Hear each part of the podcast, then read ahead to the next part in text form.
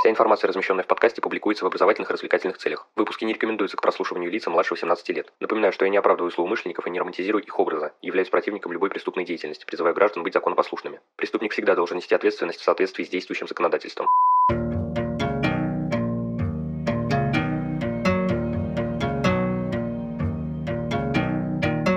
Всем привет, вы на канале Крим One, и сегодня мы познакомимся с несколькими криминалистическими сказками. В общем, без лишних слов, поехали! 22 июля 1991 года прокурор Джон Бейлет поделился с коллегами одним делом пригородную больницу поступил с поносом и рвотой Ларри Джекобс, который на следующий день скончался от обширного инфаркта. Что могло к этому привести, оставалось неясным. Вскоре к прокурору заглянул адвокат и сообщил, что по совпадению слышал фамилию погибшего. Его Шурин владеет химической компанией, куда обращалась Дана Джекобс, жена погибшего. Она купила там химический препарат колчисин в тот же день, когда мужу стало плохо. Шурин запомнил данный факт, потому что предъявленный ею чек оказался недействительным. Из-за этого он обратился к адвокату. Прокурор выяснил, что колчисин – средство от подагры, которое при передозировке приводит к летальному исходу. Судебный медик сообщил, что побочный эффект лекарства – тошнота, рвота и понос. В результате экспертизы внутренних органов Ларри в организме была обнаружена смертельная доза препарата. Вы уже, вероятно, понимаете, на кого пало подозрение. Хотя Дана Джекобс была спокойна и утверждала, что колчисин ей нужен был для уничтожения водорослей в бассейне. Она даже назвала несколько химических компаний, где ей посоветовали использовать именно его, однако ни одна из перечисленных фирм эту информацию не подтвердила. Сестра погибшего же рассказала, что у Даны шопингомания. Из-за нее она готова на все, в том числе мошенничество и подделку документов.